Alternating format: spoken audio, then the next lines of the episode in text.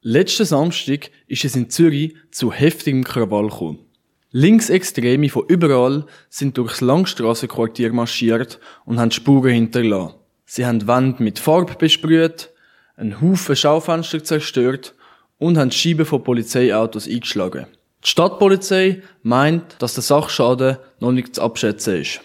Das Mob ist in der Zerstörungswut auch nicht vor Gewalt gegenüber den Polizisten zurückgeschreckt. Sieben Polizisten sind verletzt worden, einer ist ins Spital gekommen.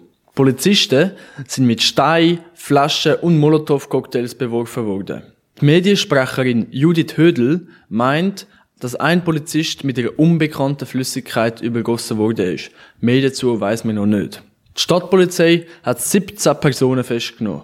Zwei Männer und eine Frau sind wegen Gewalt und Drohung gegen Beamte direkter Staatsanwaltschaft weitergeführt worden. Die restlichen 14 Personen sind wieder auf freiem Fuß. Was auf sie zukommt, wird geprüft.